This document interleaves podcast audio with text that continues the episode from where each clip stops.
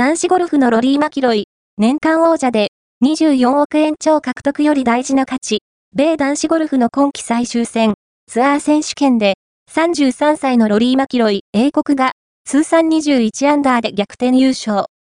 2016年、2019年以来、史上最多となる3度目の年間王者に輝いた。